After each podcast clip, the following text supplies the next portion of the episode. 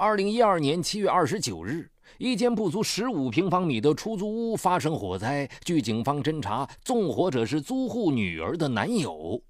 租户的女儿大学毕业才一个月，其男友大她十一岁。这场年龄悬殊的恋爱为何会以悲剧收场？原来，这是一名女大学生企图通过过度恋情求职而引爆的灭门惨案。敬请收听本期的拍案故事。过度爱情。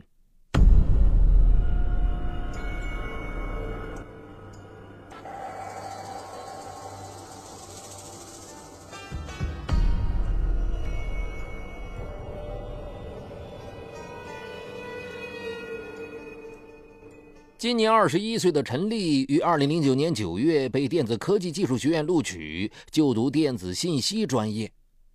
十一月十二日吃过晚饭之后，他和一名同学去附近的网吧上网。他将一名网名为“寻找真爱”的网友加为好友。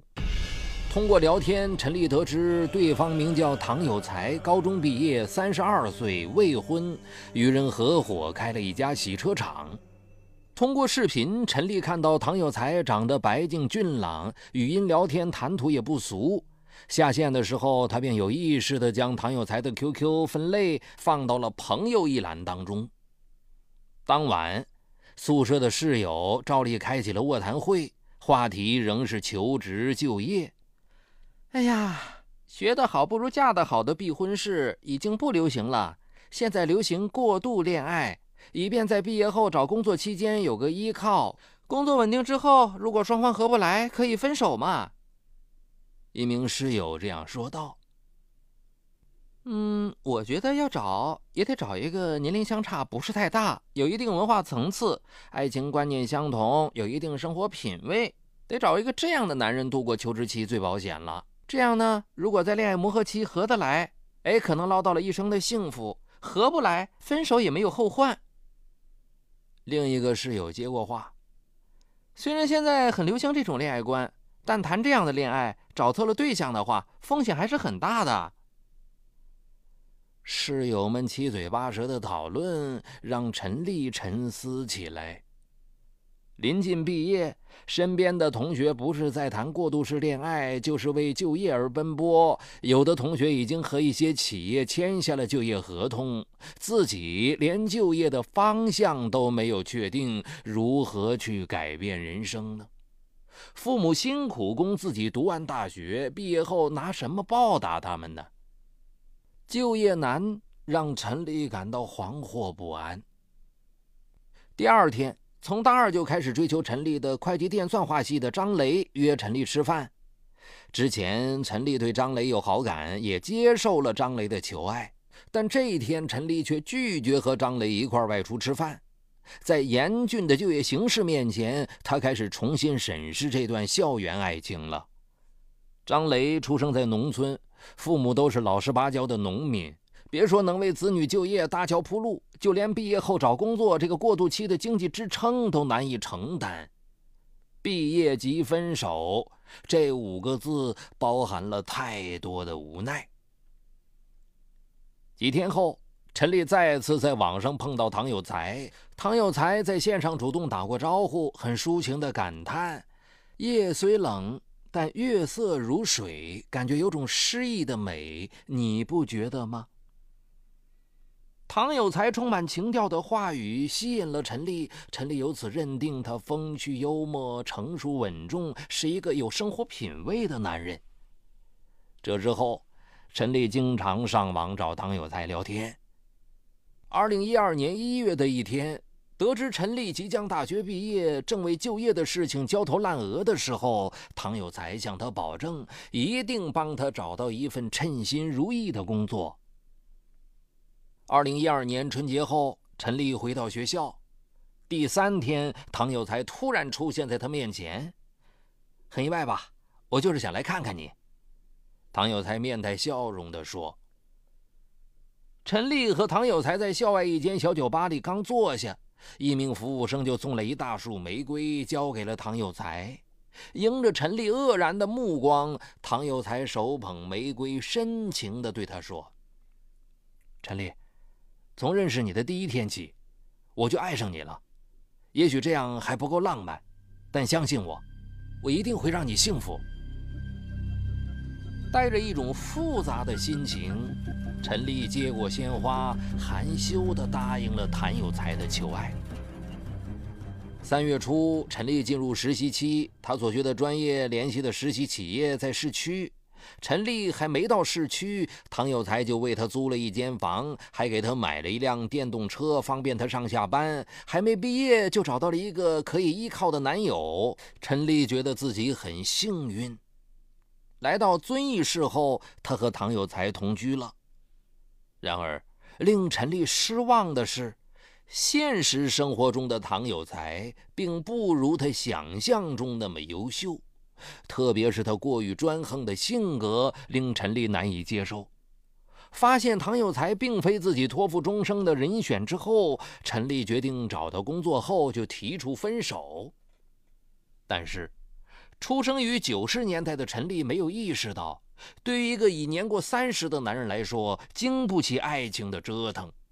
这场过度恋情引发的孽缘由此埋下伏笔。对唐有才来说，能够得到陈丽的爱是他的福气。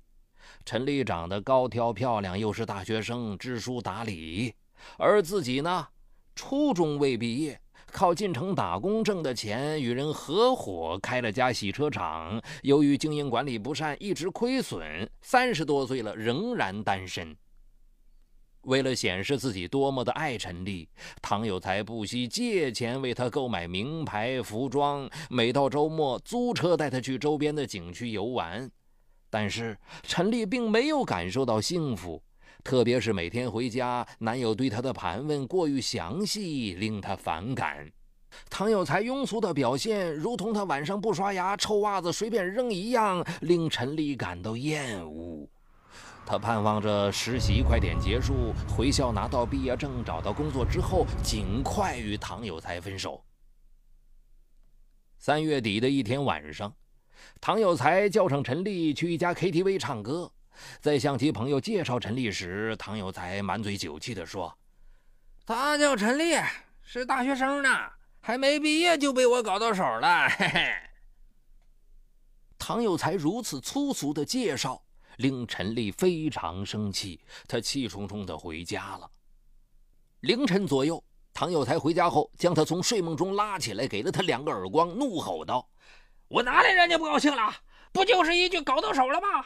你睡都被我睡了，不是事实吗？居然敢不给我面子，他妈气死我了！陈丽捂着脸，无声的哭了。见陈丽哭了，唐有才似乎觉得自己的行为过火了，跪在陈丽面前，拉起她的手，使劲往自己脸上扇耳光。丽，我不该打你，我错了，你原谅我好不好？我是真的爱你，你千万不要生气啊！你说你要什么，我给你买。唐有才反复无常的表现令陈丽更加厌恶。当初真不该抱着过度恋爱的想法与唐有才相爱，他后悔极了。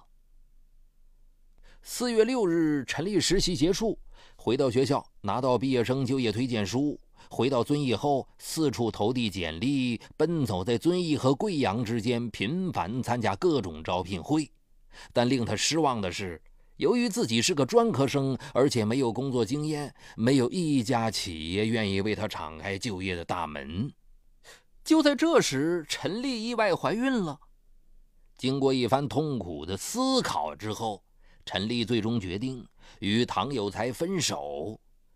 恰好这期间，陈丽远在深圳打工的父母打电话给他，要他去深圳那边寻找工作。一家人在一起，彼此间有个照应。陈丽决定趁此机会提出分手。到了深圳之后，再去医院做人流手术。然而，当陈丽向唐有才提出分手时，遭到了唐有才的拒绝。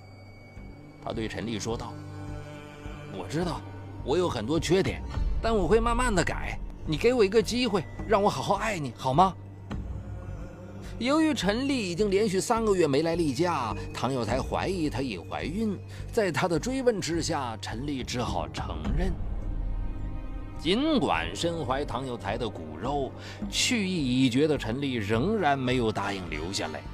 他准备趁暑假期间带上十六岁的妹妹陈小燕和十五岁的弟弟陈双去父母打工的地方和父母小聚两月。令他气恼的是，七月七日，唐有才也跟随着来了。唐有才再次央求陈丽留下来，不要去深圳发展。别说你已经怀上我的孩子，就算你没怀孕，我也不会和你分手。你是才毕业的大学生，还年轻，可以再选择，我却不能了，因为我三十多岁了。就业不成，分手难。陈丽这才意识到麻烦来了。为了甩开唐有才，他谎称自己暂时不去深圳，在家里考虑几天再做答复。支开唐有才后，他于七月十五日带上弟弟和妹妹乘车到了深圳。令陈立既气恼又不安的是，唐有才仿佛就像一个幽灵一样，再次出现在他眼前。当天，陈立买好车票，带着弟弟妹妹刚坐上客车，唐有才随后也上了车。他将嘴凑近陈立的耳朵，压低声音说：“我就知道你在骗我，所以我一直没离开。就算你走到天涯海角，我也会跟着你。”你的绝情让我非常恨你。一场令人震惊的灭门惨案从这一天开始进入倒计时。二零一二年七月十八日下午三点钟，陈丽一行人抵达深圳。吃过晚饭之后，陈丽在出租屋附近的旅馆为唐有才开了一间房住下后，回到父母身边，将自己与唐有才认识的前后向父母如实道出。为了不让父母担心，陈丽向他们说：“爸妈，我的事情我会处理好，过几天他就回去了，我会和他分手的，你们放心。”七月十九日一大早，陈丽找到唐有才。两人来到一个公园的凉亭坐下，唐有才说：“丽，跟我回去吧，就算为了咱们的孩子，好吗？”陈丽坚持不同意回去。有才，如果分手给你带来伤害，我对不起你。见陈丽坚持要分手，唐有才起身说：“我走了。”陈丽以为唐有才离开了深圳。七月二十日，在母亲许英的陪同下，他来到医院做了人流手术。在出租屋休息了一个星期，唐有才一直没有出现。陈丽心想，总算结束那段不成熟的爱情了。他打算再休息几天就去求职，在深圳发展。然而，七月二十八日，唐有才却再次出现在他面前。得知陈丽已经将孩子打掉之后，唐有才非常生气地问陈丽：“是不是你父母让你打掉孩子的？”陈丽告诉他：“做手术是他自己的决定，跟父母无关。”唐有才低头沉默良久，异常平静地说：“你好自为之。”七月二十九日下午两点左右。陈丽和母亲许英、妹妹陈小燕、弟弟陈双、七岁的表弟楠楠五人在出租屋午休。两点二十三分，陈丽接到在木材厂上班的父亲陈爱军的电话，要陈丽将他放在床头柜上的中药带到厂里去。陈丽放下电话，带上药就出了门。陈丽哪想到，唐有才并没有回家，他已策划好一起惊心大案。他认为陈丽那么快就去医院把手术做了，一定是其父母做的主。如果陈丽不打掉孩子，或许会看在孩子的份上跟自己重归于好。现在孩子没了，想挽回陈丽的心那是不可能了。由爱生恨的唐有才决定放火烧死陈丽一家。七月二十九日下午三点钟左右。唐有才买来一桶五升装的汽油，悄无声息地走进陈丽父母的出租屋。通过几天的观察，他发现陈丽和其家人中午都在家午休，于是决定在这个时候作案。三点二十分，唐有才将汽油瓶拧开，顺着窗口将汽油倒进了不足十五平米的出租屋内。为防止屋内人开门逃生，他用早已准备好的铁丝将门扣紧紧扣死。做完这一切，他用打火机将一张报纸点燃，将燃烧着的报纸从窗口投进去，瞬间屋内火光冲天。唐有才走出小巷，站到大街上，整理一些衣服，招来一辆出租车，对司机说道：“去派出所。”四点四十分，唐有才走进派出所，对民警说道：“我放火了，我来自首。”与此同时，陈丽送药到父亲的工厂，回到出租屋，眼前的景象令他大脑一片空白。屋内几乎所有的家具都被烧毁，墙壁被熏黑，电风扇变了形。除了能闻到的焦味，还夹杂着一种浓浓的汽油味。得知亲人都被送到医院进行抢救了，陈丽给父亲打了个电话，哭叫着朝医院跑去。在医院，陈丽见到了他的母亲、妹妹、弟弟。医生鉴定为三人身上多处烧伤，为二至三度特重度。七岁的表弟由于伤势太重，不治身亡。陈丽跪倒在地，哭着不停的自责说：“都是我的错，是我害了表弟呀。”由于犯罪嫌疑人的家庭无赔偿能力，很快陈丽的亲人就支付不起医药费了。陈爱军含泪于八月初和陈丽一起将三名亲人带回了县人民医院继续治疗。好，感谢收听这一期的拍案故事。想了解有关我的更多媒体内容，也可关注微信公众号“雷鸣频道”。雷鸣的鸣是口鸟鸣，雷鸣频道。嗨，你好，我是雷鸣。我的最新精品节目解读高效能人士的七个习惯，已经在蜻蜓上线。生活中的你。面对困难，总是消极拖延还是积极主动？你为自己的低效懒惰懊恼抓狂吗？那些行动力超强、成功高效的人是怎么管理自己生活的？如何更好的知己知彼，建立共赢的人际关系呢？就在蜻蜓 FM 搜索“高效能人士”，开启你的高效能生活。